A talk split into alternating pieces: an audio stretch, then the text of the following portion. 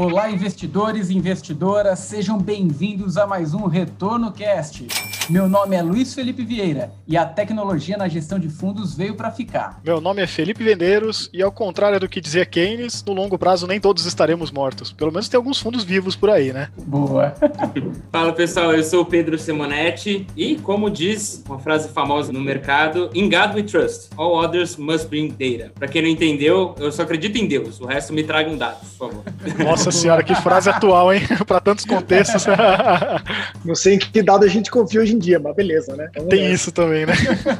É, Bom, eu sou o Flávio Terry. É, a minha frase eu peguei também de um autor que chama Arthur C. Clarke. Ele fala que qualquer tecnologia suficientemente avançada é equivalente à mágica. Muito legal essa frase. Muito boa. E como vocês já perceberam, estamos aqui com o pessoal da Giant Steps, é, essa gestora aí que, que vem crescendo absurdamente nos últimos anos, entregando muito valor para os acionistas e também porque recentemente fizeram um artigo muito bacana bacana, é, falando sobre por que os fundos morrem. Inclusive, é o título, é, faz parte né, do ambiente de título aqui desse nosso podcast, que é Descanse em Paz Fundos, né?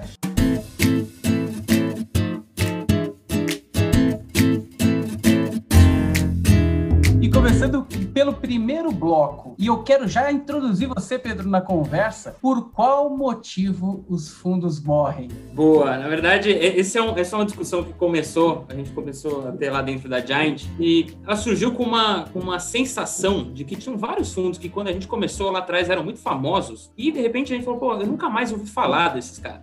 É, e aí, conforme a gente foi lembrando dos, dos nomes, a gente começou a ver que eram muitos nomes. E aí, como, como bons quantos, a gente decidiu dar números, números aos bois. Né? Vamos ver, de fato, quantos dos maiores fundos da indústria de 10 anos atrás estavam vivos até hoje. E aí, a resposta que a gente chegou foi assustadora. A nossa metodologia foi pegar o, o IHFA, que é o, o, índice de maiores hedge funds da indústria, fundos multimercado. Pegamos a, a, carteira do IHFA de 10 anos atrás e fui ver se os fundos que estavam lá, os CNPJs, estavam vivos. 60% deles estão mortos. Nossa. E aí. Não, é um número, número, impressionante. Impressionante. E ainda mais que você não pegou fundos que eram um monte de aventureiro, né? Eram fundos grandes, os maiores da indústria, né?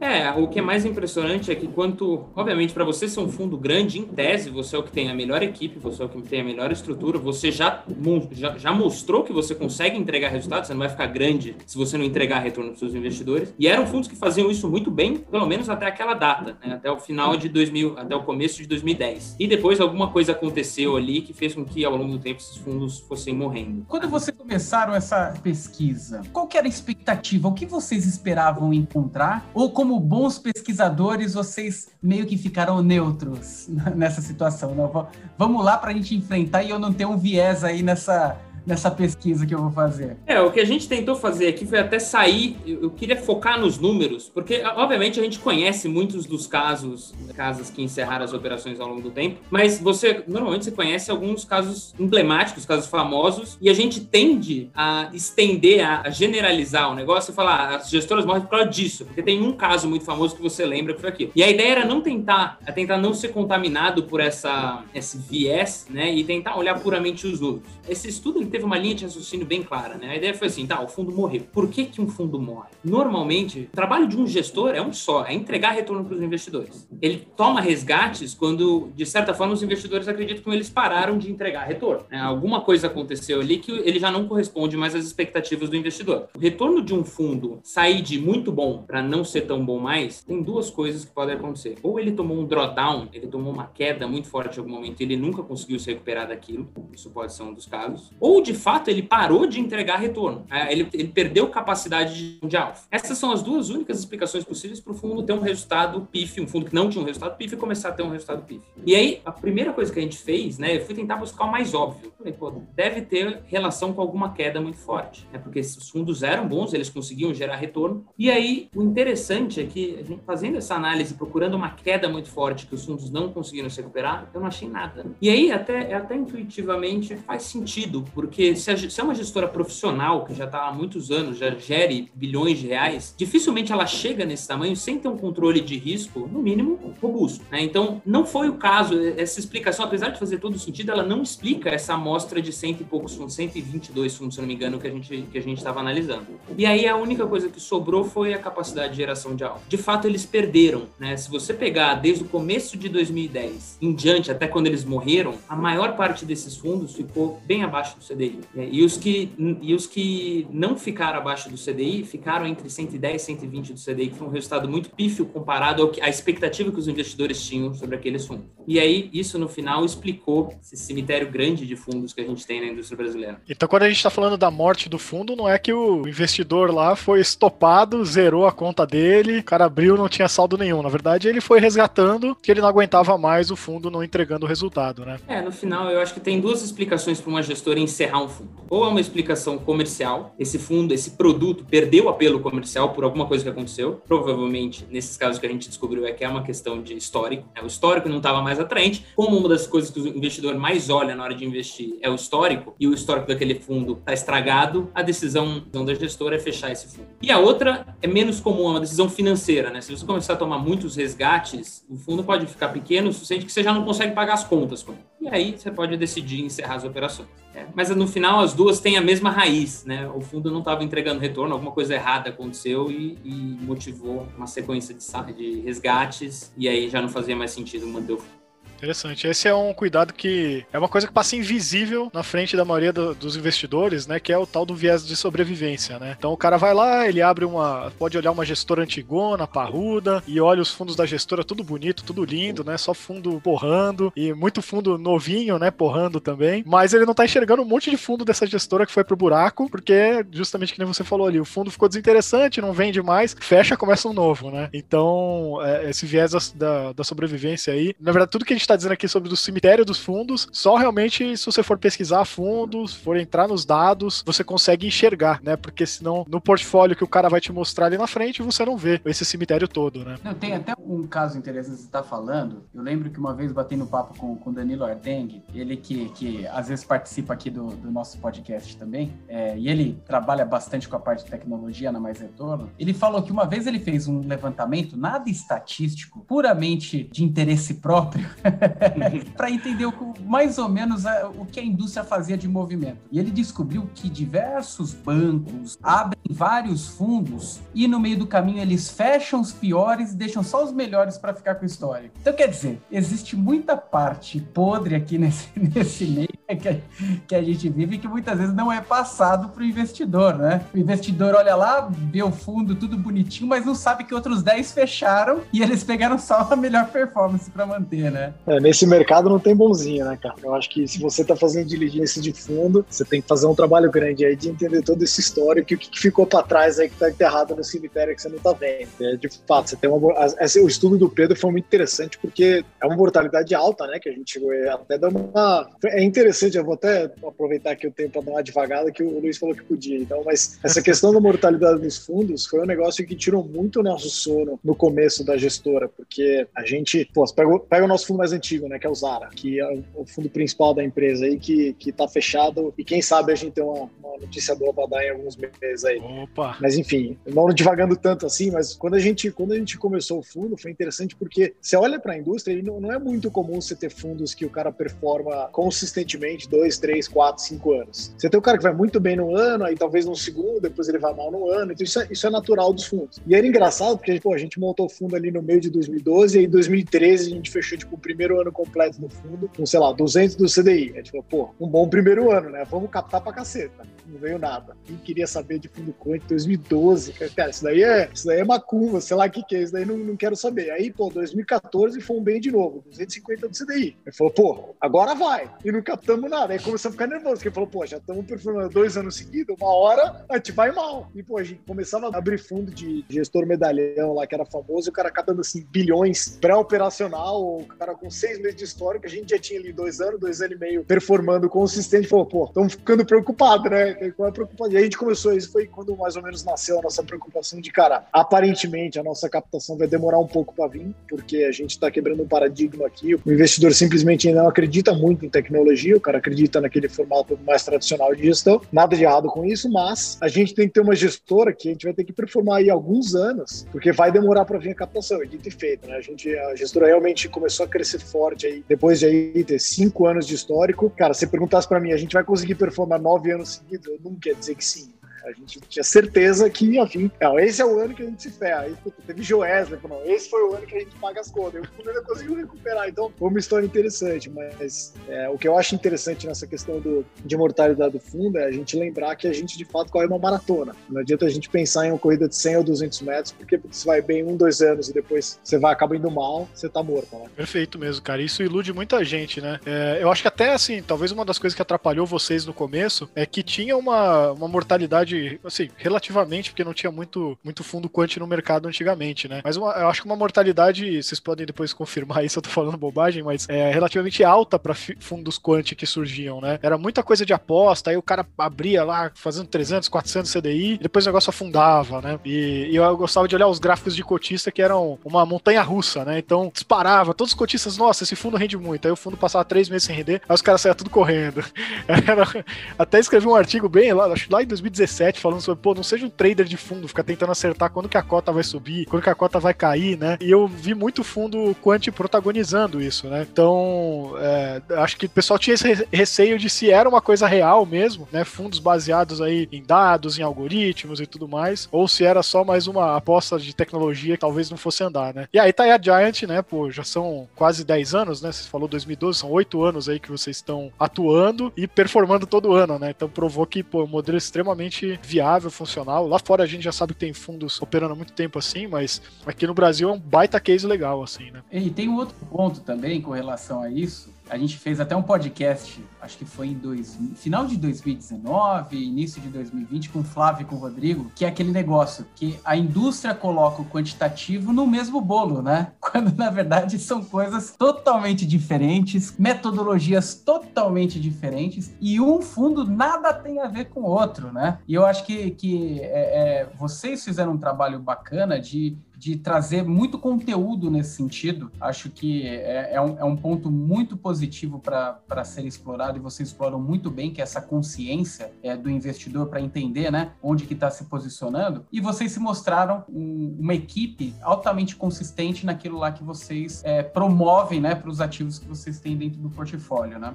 Cara, isso, isso é um ponto muito legal que você levantou, porque essa questão da mortalidade entre os quantitativos ela foi gigante no começo, porque era sempre a mesma história, né? Você tinha lá, se juntava dois ou três caras super inteligentes e os caras tinham um ou dois modelos que funcionavam, mas o, o modelo funcionava com uma capacidade limitada e eu ia lá, ia bem, captava lote, não funcionava, e o cara falava, pô, esse modelo não aguenta, vou fazer um outro, mas daí já ficou tarde demais, né? A gente já falou algumas vezes que a questão do quantitativo, embora você não consiga colocar uma, uma fazer essa caixinha do quant, né? A gente bateu muito nisso ano passado, acho que o pessoal entendeu bem, que é muito difícil você conseguir fazer isso sozinho, né? Por mais brilhante que você seja, é muito difícil encontrar uma pessoa que é boa em coletar dados, em interpretar dados, depois higienizar a base de dados, depois o cara criar o modelo, depois o cara testar o modelo, depois o cara executar o modelo. Assim, são, são skills e know-how muito diferentes entre o cara que está fazendo a modelagem e o cara que está, por exemplo, programando em Python e olhando o colocation de como você vai executar. É quase impossível você achar um cara que manja de tudo, né? Você pensa hoje na gestora, a gente tem de longe aí a maior equipe dedicada a fazer esse tipo de gestão, são quase 40 pessoas, né, Pedrão? Ou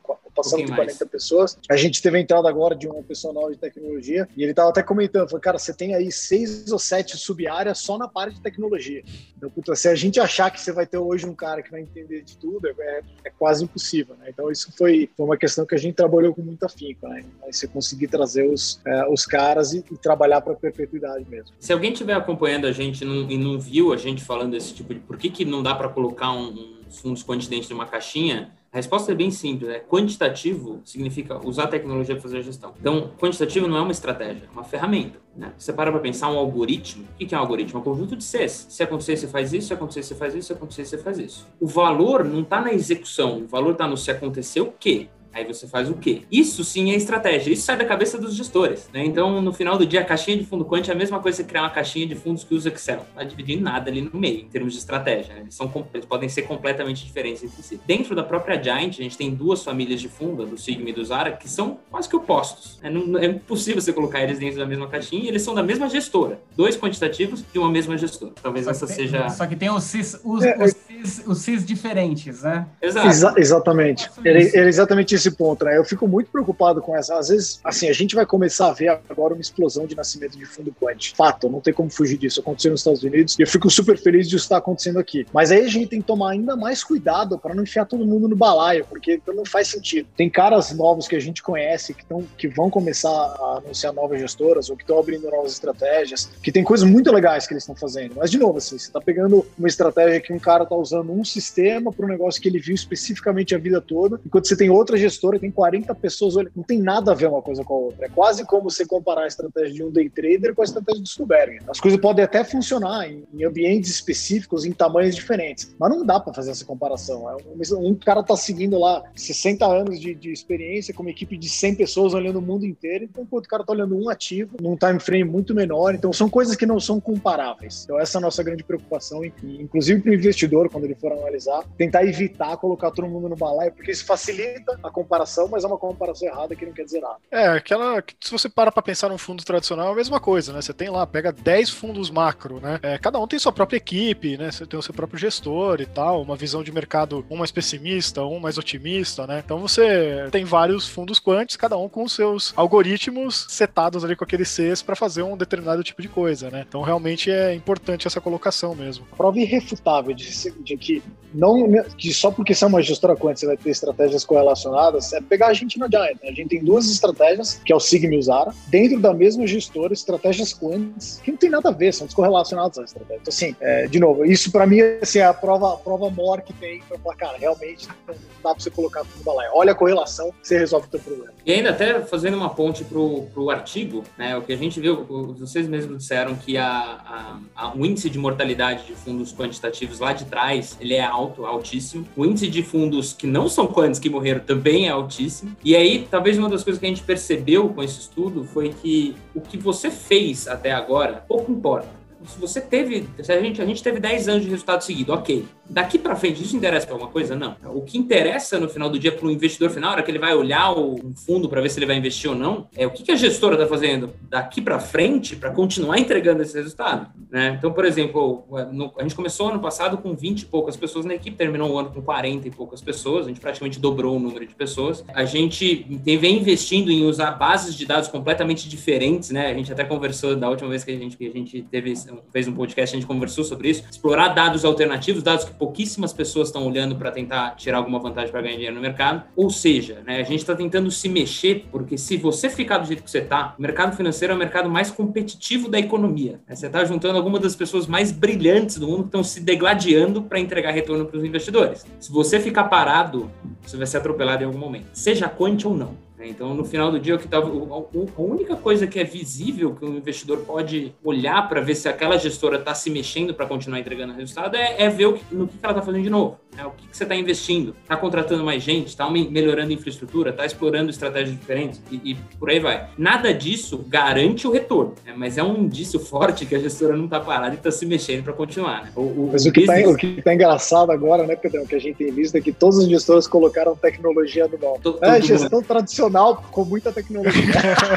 Ou seja, cara, não tem jeito, é inescapável isso. Se o cara não botar tecnologia, o cara já percebeu. E aí pode ser várias etapas do processo, mas eu, eu tô achando engraçado isso. Um, um caminho sem volta, né?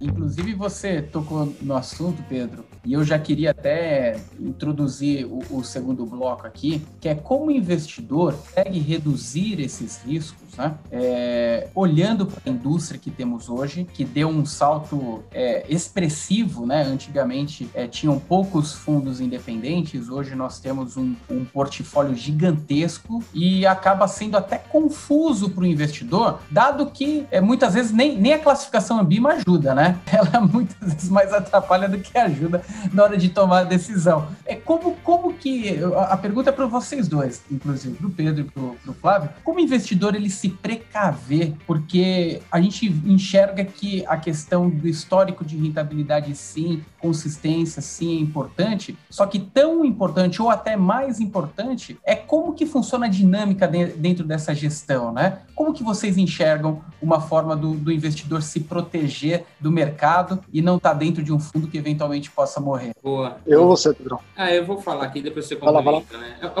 Obviamente, essa é uma pergunta que não tem uma resposta certa. Né? No final do dia, quanto mais familiarizado, não só com a estratégia, tão importante quanto você, quanto você entender o que o fundo está fazendo, é você entender qual é a mentalidade daquela empresa, do, do business que você está investindo. É, no final, investir em fundo tem uma certa similaridade com escolher uma empresa para investir na bolsa. O que, que, você vai tentar ver? Você vai ver se o management é bom, se os caras estão direcionados, se a visão deles realmente está levando aquela empresa para o futuro, se eles estão se, tentando se antever as movimentações, as mudanças no mercado para se manter à frente e continuar tendo uma vantagem competitiva. No caso de uma gestora é a mesma coisa. Né? Se o gestor enxerga a gestora como um cash cow, pô, eu tô aqui, tenho vários bilhões sobre gestão, tô sentada na minha taxa de administração, estou botando tudo no bolso e ficando rico. Pode funcionar por algum tempo, mas vai deixar de funcionar. É uma questão de, de tempo.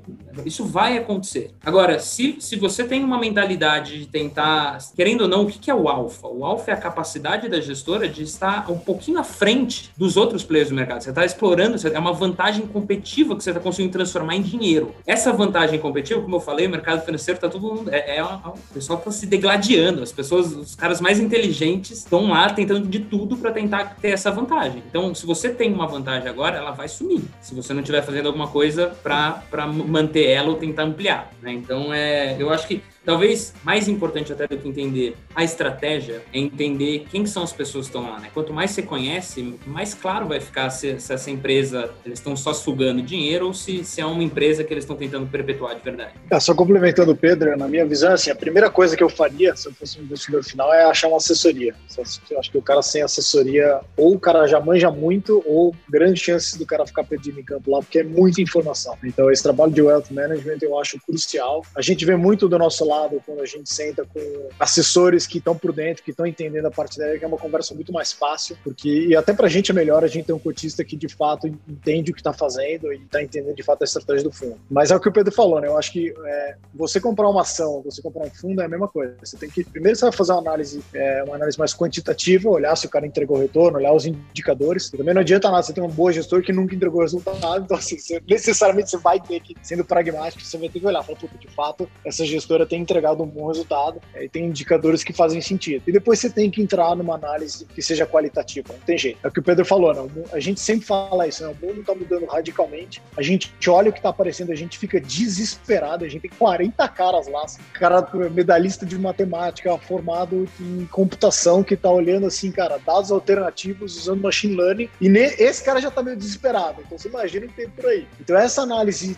mais qualitativo de entender. A gestora está preparada para dar resultado nos próximos anos, ela é extremamente importante, né? O tecnologia que ele fala que ele tem é uma jogada de marketing ou de fato esse cara está investindo e essa tecnologia está embutida no processo de tomada de decisão? Como que ela vai estar tá daqui a 5 ou 10 anos? Então, é, são perguntas difíceis, às vezes o investidor final não tem acesso à gestora, porque simplesmente não dá tempo da gestora atender todo mundo. Então, passar por uma assessoria especializada eu acho que é crucial, porque esse cara é um cara que vai ter um acesso melhor e vai ajudar a responder essas perguntas. E, obviamente, olhar os produtos no âmbito da carteira do cliente, né, individualmente. Esse trabalho é, é, é, bem assim, eu acho que eu talvez fuja um pouquinho do tema, mas é porque para pegar esse gancho que, que vocês trouxeram aí, sobre a importância de, de ter um assessor, sobre a importância é, do cara escolher bem os ativos, né? É uma coisa que eu acabo batendo bastante nessa tecla de que às vezes o cara acabou de sair, o cara até ontem investia lá no banco no CDB e acabou no Tesouro, sei lá. E aí hoje ele sai desesperado porque não rende mais nada a renda fixa, né? Hoje a renda fixa tem ganho real negativo e tudo mais. E o cara já, pô, o que tá dando dinheiro, tá todo mundo fazendo é bolsa. Então vou entrar na bolsa e quer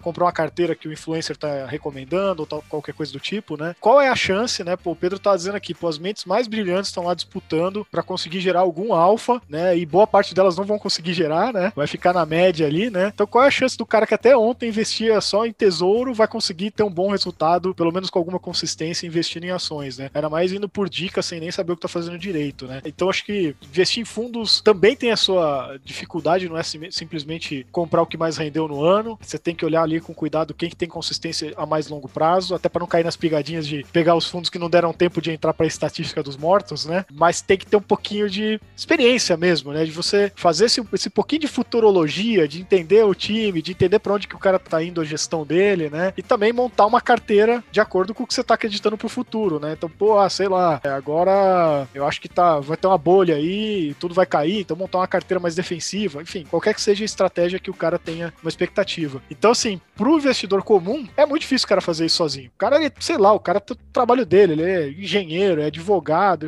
ocupa lá, hoje em dia todo mundo trabalha pra caramba, 10, 12 horas por dia. Não tem tempo pra ficar fazendo análise de investimento, né? É muito melhor ele montar uma carteira escolhendo bons profissionais ali, seja na assessoria, seja na gestão, né? Tem uma, tem uma coisa interessante, vocês vão saber melhor do que eu, mas eu, eu lembro que eu li uma reportagem, o Pedro vai lembrar com certeza, uns três anos atrás, que a gente olhava, eles tinham feito uma análise de quanto de é, quanto a mais em percentual o gestor de patrimônio, né, o wealth manager, agregava na carteira do cliente final. E eu vou chutar números aqui, mas eu lembro que era alguma coisa como tipo 3%. O cara que operava sozinho ganhava X e o cara que operava via um, um assessor fazia X mais 3% na média. E aí eles decompunham esses 3% e dos 3% era assim, 2,5% era o, o wealth manager é, não deixando o cara fazer cagada. Então, assim, não, não faz besteira que seja garante aqui 2,5% e os outros meio era o cara escolher bons produtos. Eu achei engraçado isso.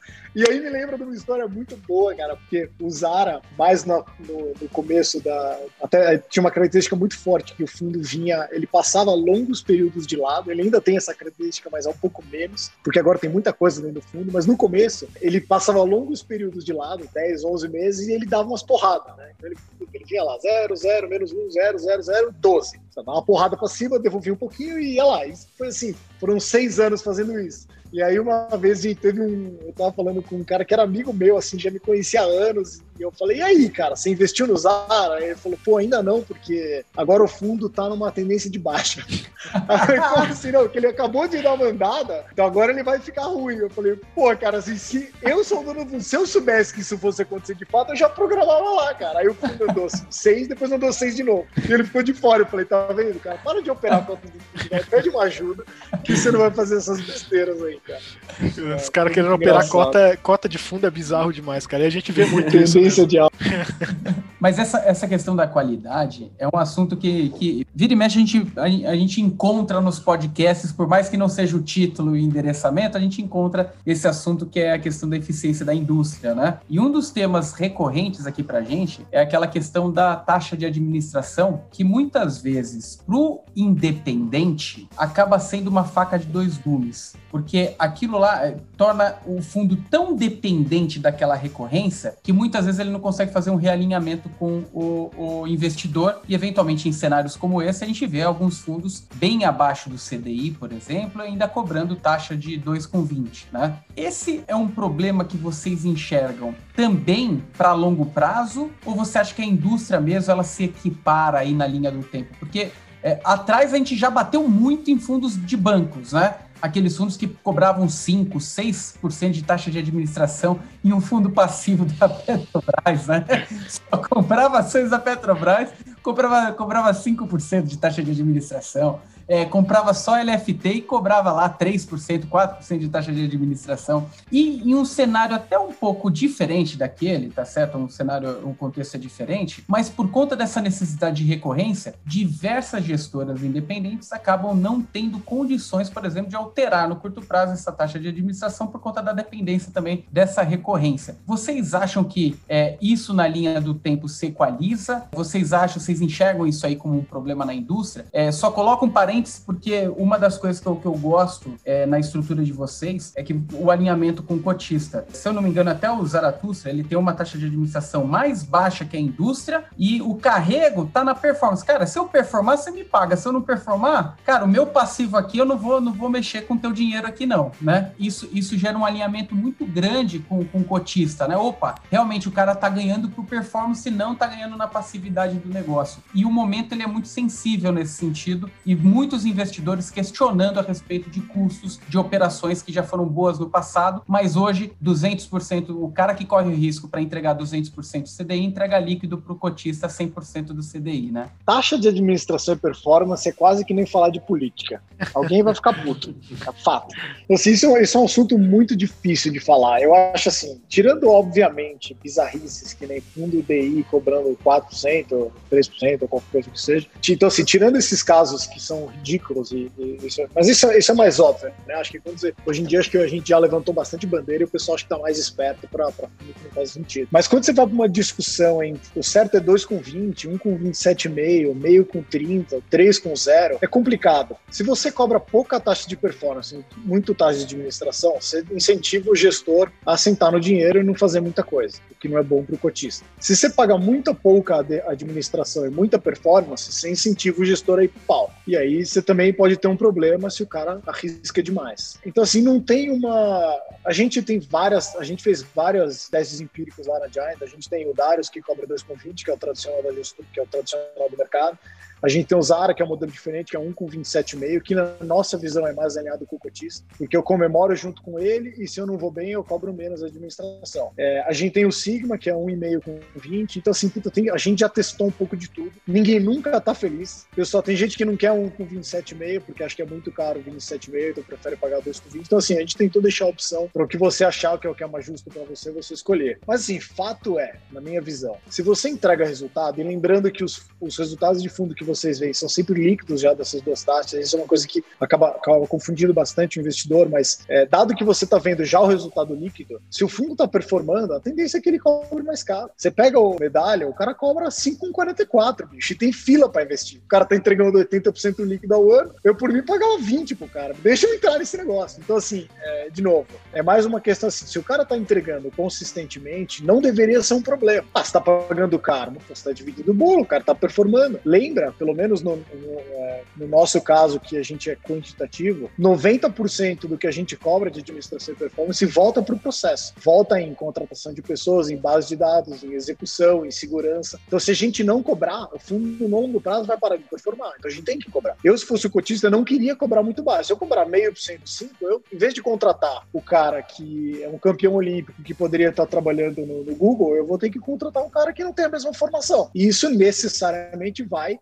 se traduzir numa performance pior, não tem como escapar. É o que o Pedro falou, a gente tá na competição mais difícil do mundo, tenho que cobrar para conseguir remunerar o cara. Os bons é. profissionais são caros, né? É, eu, eu enxergo até essa, essa questão também dois, sobre dois pontos de vista. Primeiro, sobre custo do fundo. Pensando que o resultado do fundo que você vê já é líquido de taxa de líquido de todas as taxas. Se um cara começou a entrar naquela lista lá, está começando a chegar perto daquela lista, ele viu que ele começou a diminuir, a, não está mais conseguindo gerar alfa, provavelmente, assim, o, o, grande, talvez o grande problema é você, tentar pegar uma fórmula feita e tentar encaixar todos os fundos ali dentro. Você tem fundos e fundos. Se é um cara que gera menos alfa, ele deveria cobrar menos. Né? E aí você compensa aquilo que você não está conseguindo gerar de alfa para o cliente, você compensa e também você vai ganhar menos. Do outro lado, quanto mais alfa você gera, você, você poderia, você tem mais espaço para cobrar cada vez, cada vez mais. Até o, o, o ápice do medalhon que está cobrando 5,44 e, e tem fila para entrar. Então é, é, meio difícil de colocar essa mesma. Você criar, como, como foi criado 2 com 20, né? Que é uma coisa meio padrão para a indústria. O padrão é difícil, porque os fundos são muito diferentes. Agora, pensando pelo lado de a taxa é a nossa fonte de receita. E como o Flá falou, a gente, a gente reinveste 90% de tudo que vem, de tudo que a gente ganha, que a gente reinveste no processo.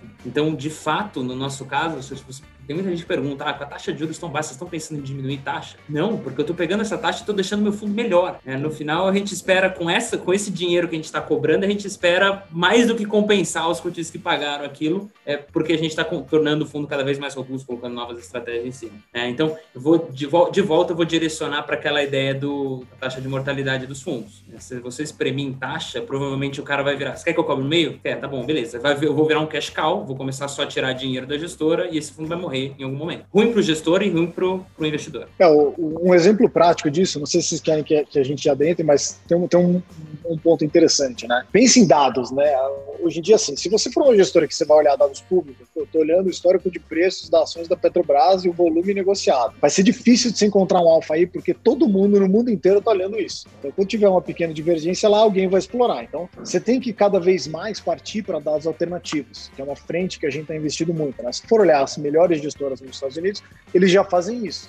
A gente postou faz pouco tempo no, na, no, nosso canal do Instagram que tinha uma empresa que estava fazendo tracking de voos privados para Omaha para ver o que, que o Warren Buffett estava metido ali no meio e o cara fez um trade que foi cara, super vitorioso. Então, assim, ele está olhando dados de voos privados. É um dado que não tem público. Você vai ter que, de alguma forma, você vai ter que comprar esse dado, vai ter que estruturar ele. E dados é um negócio muito caro e ele aumenta exponencialmente. Por exemplo, eu quero olhar o histórico da bolsa, do fechamento diário. Tem online. Você entra lá, faz o download e te achou, tá de graça. Pô, eu quero olhar o fechamento da bolsa minuto a minuto. Você já vai ter que comprar uma, um terminal da Bloomberg. Pô, eu quero olhar todos os negócios fechados do índice da bolsa, mais o que estava na pedra, que é o que tinha de oferta e não foi negociado. Eu queria saber a pressão do mercado. Os últimos 20 anos, isso vai custar muito caro. Então, assim, quanto mais, é, quanto mais granular é a informação que você está indo atrás e mais diferente ela é, mais cara ela fica. E assim, de novo, a gente está falando de informações até aqui que tem um provedor que oferece, mas agora eu quero olhar a informação de. Eu quero cruzar previsão meteorológica, sei lá, bolsa. Ninguém tem essa informação. Você vai ter que contratar um cara que vai criar essa informação, vai compilar, vai trabalhar e vai dar para você uma informação proprietária. Aí o custo explode de novo. Então, assim, se eu não investir, se eu não, se eu não tiver cobrando pelo fundo, eu não investir nisso, eu não tô competitivo em 10 anos, é um fato. Eu não tô competitivo nem em 5, se bobear nem hoje. Então, assim, eu preciso ter dinheiro para conseguir estar competitivo. Senão, amigo, é uma jogada de curto prazo. O Flá acabou de apresentar para vocês o nosso funcionário mais caro de longe. São os dados. A gente gasta bastante dinheiro com eles. Não, mas esse tema ele é, ele é fundamental e eu acho que é, que é cada vez mais recorrente, porque quanto mais você tem dados, é, principalmente aqueles não públicos, que você pensa de forma diferente do, do restante do mercado, existe uma chance maior de você conseguir sair vitorioso assumindo alguma posição, né? É, não adianta pensar que os dados que saíram no Jornal Nacional serão suficientes. Ah, o Jornal Nacional, de repente, coloca lá cinco melhores ações para você investir no ano. Não adianta você querer investir nelas, né? É, até até tem, tem grandes casas de, de research. Eu cheguei a ver alguns relatórios, pessoal vendendo para 500 mil pessoas um relatório. Fala, meu amigo, se 500 mil pessoas têm acesso ao mesmo relatório que você tem, não pensa que você está sendo diferenciado nisso, né? Então. É... A não ser que os 500 mil comprem ao mesmo tempo, né? Ai, tá bom.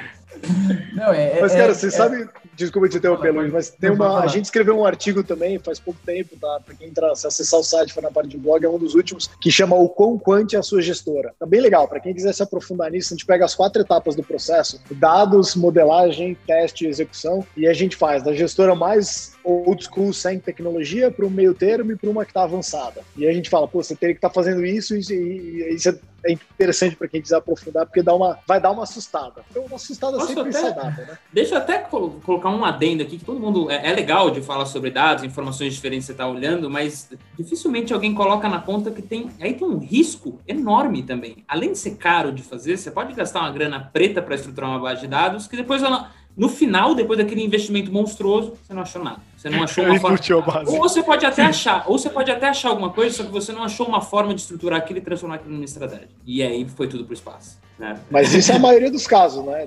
Que é a maioria dos casos. Que 90% do que você faz é um beco sem saída. Se eu tiver certeza absoluta que tem uma regra linear entre eu contratar mais gente e ter mais base de dados, eu vou dar mais resultado, era óbvio. Eu alavancava a empresa, pedir empréstimo lá 60 vezes o que eu tenho de faturamento e, puta, necessariamente eu vou dar mais resultado. Esse, esse também é o grande problema, né? Eu tenho dinheiro escasso, inúmeras oportunidades, eu tenho que ele meio que chutar e falar, puta, eu acho que isso aqui é o que vai dar certo e 90% você quebra a cara, não tem jeito. Mas faz parte do jogo. Muito bacana, inclusive, como a gente já está nessa, nessa toada de tecnologia para as estratégias atuais e comentamos até de fundos que é, o gestor ficou preso no passado, eu já queria pular para o terceiro bloco, que é como a indústria de fundos ela vai se atualizar e até coloco o contexto aí de 2020, porque o que a gente viu em 2020 foi algo totalmente fora de qualquer padrão histórico é, a velocidade com que a, as coisas aconteceram foi é, algo impressionante. Se a gente tentasse colocar um paralelo de 2008, nada tinha a ver com o tamanho da, da velocidade com que as coisas aconteceram e muito por conta da velocidade da, das informações, né? É, a tecnologia andando muito mais rápido, home broker na palma da mão do, dos investidores. Em 2008 não se tinha isso.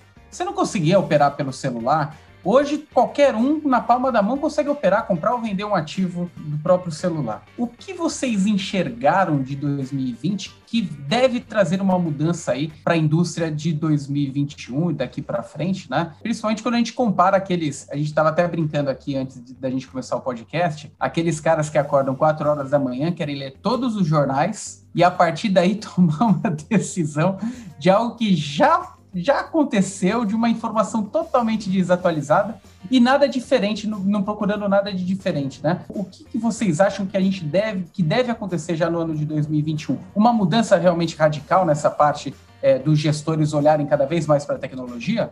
Obviamente, de novo, essa é uma pergunta que não tem uma resposta certa, vou dar muito mais do jeito que eu enxergo as coisas, né? Mas o mercado financeiro, ele tem ele tem um problema. Os gestores ou todos os investidores, eles têm uma certa resistência a mudar, porque o feedback do que você está fazendo, ele é imperfeito. Né? Então, não quer dizer, se você fizer uma baita análise de uma empresa e, e comprar na hora certa, não necessariamente você vai ganhar dinheiro. Né? Ou se você fizer uma análise completamente errada, às vezes você vai e ganha dinheiro. É, o feedback, ele tem, ele, ele não é perfeito. No longo prazo, se você esperar 10 anos fazendo aquilo, provavelmente você vai ter um bom indício se você estava fazendo uma coisa certa ou errada. Mas no curto prazo, você tem uma aleatoriedade. Então, você tem muito gestor que está seguindo alguma estratégia ou tem uma forma de pensar de alguma forma que vem dando certo há muitos anos, e aí você fala para ele mudar e, ele precisa usar mais tecnologia na gestão, a reação dele é a reação de qualquer ser humano. Eu estou fazendo, você quer ensinar padre a rezar missa? Eu estou ganhando dinheiro faz 10 anos com isso, não tem nada de errado. Apesar de que, se você fizer uma análise abrangente, você vai ver que tem uma diminuição de geração de alfa de gestores discricionários ao longo do tempo. Mas ele está olhando dele ali, eu já ganhei dinheiro há muito tempo,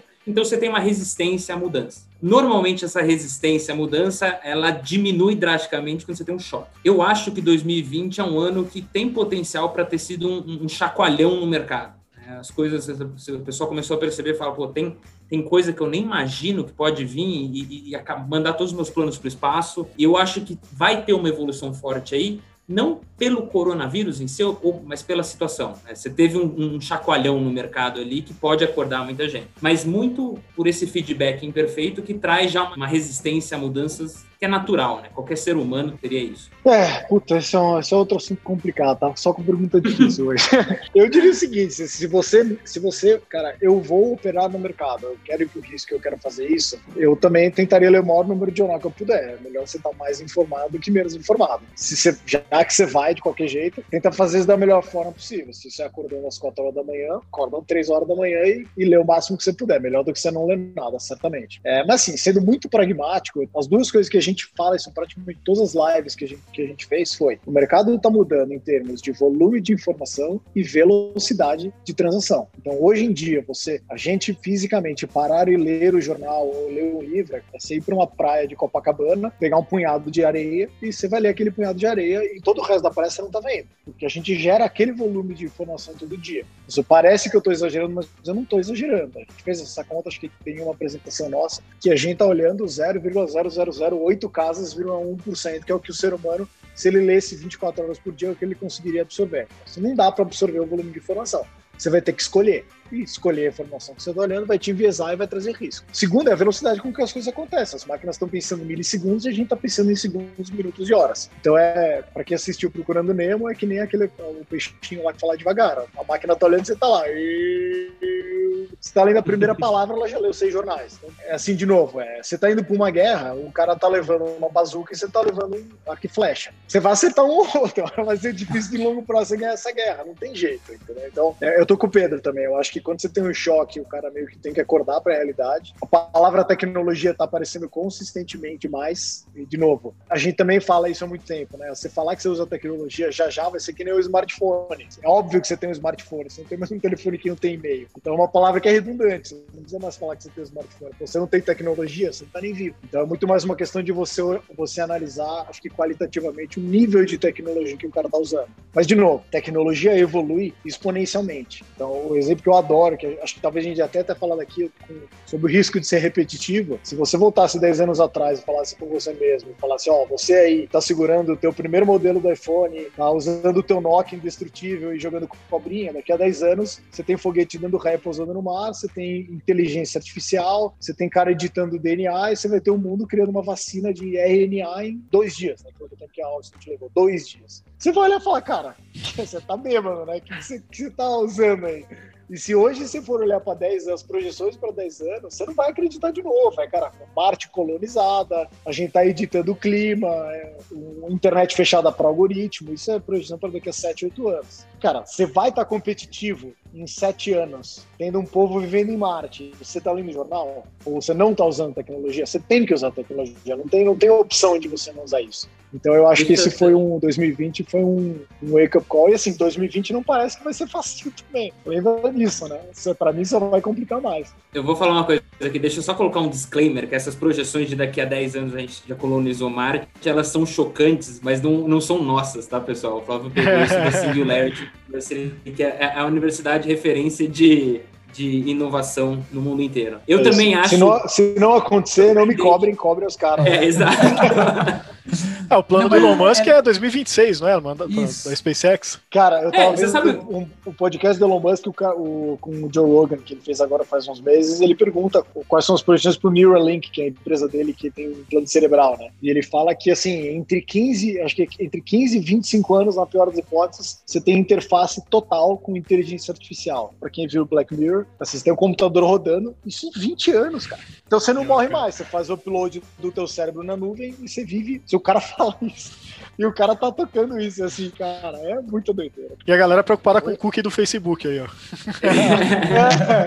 É, a grande mensagem que a gente, que tira o nosso sono à noite é isso, né? Se, se talvez essa realidade não aconteça. Mas se ela acontecer, eu vou estar vivo como gestora. Tem mais chance dela acontecer. Então, assim, é, a gente tem que estar preparado para que isso, que se isso acontecer, eu estar vivo. Se ela não acontecer, ótimo. Eu vou estar avançado, eu vou estar bem. Mas se isso acontecer, eu preciso estar vivo. É. O pessoal da Singularity fala uma coisa que é muito legal, né? Eles falam que a gente está programado, o ser humano ele é programado para pensar de forma, forma linear. É contra a nossa natureza pensar de forma exponencial. E o mundo que a gente vive hoje é exponencial. Então, toda vez que eles falam assim, se você ouvir uma projeção e falar é completamente absurdo, isso provavelmente é exponencial. Se você ouvir uma projeção e falar, ah, isso pode ser que aconteça, isso tá, é linear, essa é uma projeção linear, você pode ter certeza. É, porque ela tem que parecer absurda para ela ser exponencial mesmo. Se, se você tiver uma remota possibilidade de falar, ah, talvez aconteça, ela não é, ela é linear.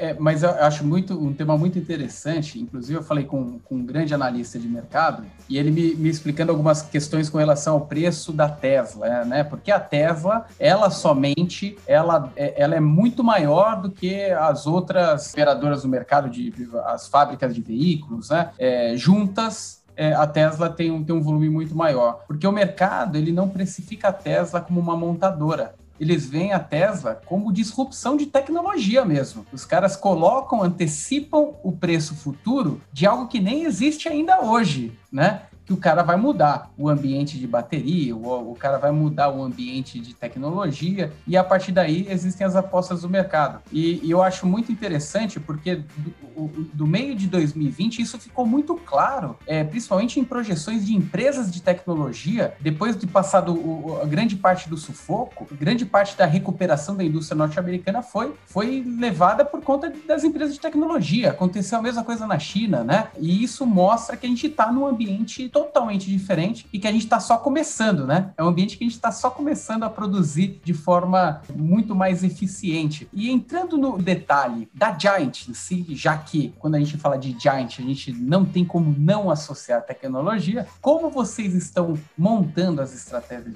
as estratégias de vocês para que vocês não entrem nessa estatística de mortalidade, né?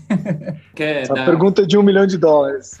É, eu diria assim, até na linha, você falou que o mercado não precisa precifica a Tesla como montadora em si como empresa de tecnologia, né? Eu, a gente não tem capital aberto, mas eu também não vejo a gente como gestora, eu vejo a gente muito mais como um laboratório de pesquisa. Vai ter IPO da Giant? Também, também, provavelmente não, pelo menos nos próximos anos, né? a pergunta está muito à frente. É. Quando a gente colonizar Marte, a gente analisa. É, você está pensando, você tá pensando de forma linear, Flávio. É, mas, não, pô. mas eu nunca falei que eu não tinha esse viés. Então, vamos lá. Por isso que eu não sou da gestão, eu sou relação com investidor, fácil, pô. Eu posso errar, entendeu? Não tem problema. Não custa. Eu, eu, se eu falar besteira, não custa muito pro bolso do investidor. Então tô tranquilo. Mas o. Cara, é o que a gente falou, né? De novo, o mundo vai mudar, isso é um fato. A coisa mais lógica que a gente consegue ver é apostar com pessoas, infraestrutura e dados. Então, essa sempre foi os três pilares de investimento. A gente investe muito pesado nisso. É, a gente já enxerga o mercado financeiro como uma arena global. Eu não estou competindo só com gestoras no Brasil, estou competindo com gestoras no mundo inteiro. É óbvio que esses caras estão aqui. Então, puta, o que, que eu preciso fazer rápido para conseguir competir com uma gestora americana que tem 400 PHDs e mais poder computacional que a Cisco? Não sei. Então, é, o, é onde a gente está correndo atrás. Então, essa, essa questão de correr atrás, ela nunca vai acabar, mas eu acho que esses pilares de ter as pessoas certas, ter uma infraestrutura tecnológica que suporta criação de dados, desenvolvimento de dados, de modelos, execução com segurança também, também não muda. Uma coisa que a gente acha muito importante também é a gente trabalhar para ter uma cultura na empresa é, que seja de cumplicidade, com, onde que os, os, gestores possam trabalhar de uma forma é, sem pressão. A gente não gosta muito desse modelo de, de botar pressão no cara. Eu acho que é o que eu falei, né? Enquanto a gestora lá fora tem 400 PHDs, a gente tem 5 ou 6. A única coisa que eu acho que a gente tem de vantagem competitiva com esses caras é criatividade, que eu acho que o brasileiro tem de sobra nisso. E eu acho que se você tem um ambiente que não tem cumplicidade, não tem tranquilidade para o cara pensar, o cara não consegue criar. Então a gente tenta estimular muito essa questão de criatividade, porque o nosso trabalho ele é centrado em criatividade. Embora tenha, claro, um ferramental grande de, de tecnologia, de, de, estatística e matemática, mas eu acho que criatividade é o, é o nome do jogo aqui. Interessante que isso parece até contrassenso, né? Fala para uma gestora quant, está falando de criatividade, né? você fala de matemática, estatística, mas no final, para você pensar em uma estratégia de monitorar o aeroporto de Omaha para ver se vem algum jato com high management empresa para falar com Warren Buffett, além de tecnologia, você precisa de muita criatividade para fazer isso. É parte integrante do trabalho. Então, no final, esse é um, esse é um ponto que a gente, fato, a gente, a gente reforça muito na equipe. O pessoal tem que estar tranquilo, senão você não, você não, se você não está no ambiente certo, não sai nada. É um dos pontos importantes. Fora isso, eu não sei se o Flá, eu não sei nem se a gente mencionou da última vez que a gente conversou, mas a gente tem, como o Flá falou, as pessoas são um dos nossos principais. A gente é uma empresa de capital humano. Qualquer gestora são as pessoas que estão lá que são o valor da empresa. Então, esse ano a gente teve uma iniciativa super legal. A gente patrocinou a Olimpíada Internacional de Matemática. A gente criou uma equipe, a gente deu alguns treinamentos, porque na nossa equipe tem muita gente que já tem, medalha, que tem medalha desse tipo de competição. Então, a gente colocou a nossa equipe para falar com esses alunos que iam fazer essa, essa competição. E no final, a gente mandou, se não me engano, foram 16 pessoas, né, Flá, para competir. E a gente teve nove dessas 16, se não me engano, foram nove medalhas na nossa equipe. Muito bom. Curiosamente, foi um dos melhores resultados do Brasil nessa Olimpíada da história.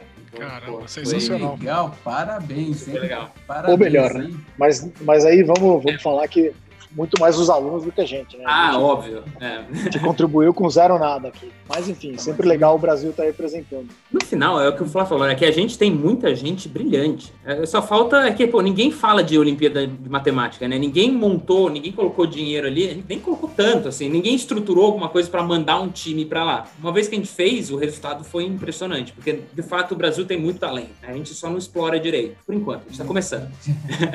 muito bacana. E quem quiser seguir vocês na rede, nas redes aí, que vocês são bem ativos, produzem muito conteúdo bacana. Como que o pessoal que está nos ouvindo aqui encontra vocês? Boa. No Instagram a gente é o arroba giantsteps.oficial. No LinkedIn a gente também tem uma página, né? Giant Steps Capital. É isso? O site, né? O site GSCap. Ah, e tem o nosso site gscap.com.br. A gente mencionou alguns artigos, inclusive o artigo que é o nome que a gente mais falou aqui. É só você entrar em, em gscap.com.br barra blog. E aí lá tem todos os nossos artigos. Pedrão, fala do puzzle. O puzzle é legal. Ah, é. E se você acha que você você também tem esse perfil mais nerd, que é o perfil que a gente tem na gestora, a gente colocou no nosso site um puzzle que a gente atualiza de dois em dois meses. E aí a ideia é ver, é, são assim, são problemas que não são, muitas vezes eles não têm uma solução só, muitas vezes eles não têm uma solução tão clara, e aí você pode submeter a sua resposta, mandar pra gente, vai, vai cair na mão do nosso time de gestão, eles vão olhar. A ideia é encontrar outros, outras pessoas, outros giants, nerds muito inteligentes, para fazer parte do nosso time de gestão. Essa é uma das ferramentas que a gente tem usado. Muito bacana. Pessoal, agradeço demais aí a presença de vocês aqui no nosso podcast. Pedro, Flávio, cara, muito bacana aí o, o trabalho que vocês vêm desenvolvendo. É, eu, particularmente, sou fã de empresas que, que investem em tecnologia, investem em pessoas e realmente vocês fazem um trabalho muito bacana e disruptivo aí no mercado. Parabéns e obrigado aí pela, pela participação aqui no nosso podcast, viu? Valeu, pessoal. Foi um prazer enorme. A gente agradece, turma. Super prazer falar com vocês aí. Vamos com tudo. Valeu, pessoal. E para vocês que estão nos ouvindo aqui, também temos as nossas mídias sociais no YouTube, youtube.com.br mais retorno, Instagram, arroba mais underline retorno, o Telegram, link aqui na descrição desse nosso podcast, e e-mail para dúvidas, sugestões aí para retornocast, arroba mais retorno.com. Valeu, pessoal, até a próxima. Você ouviu Retorno Cast.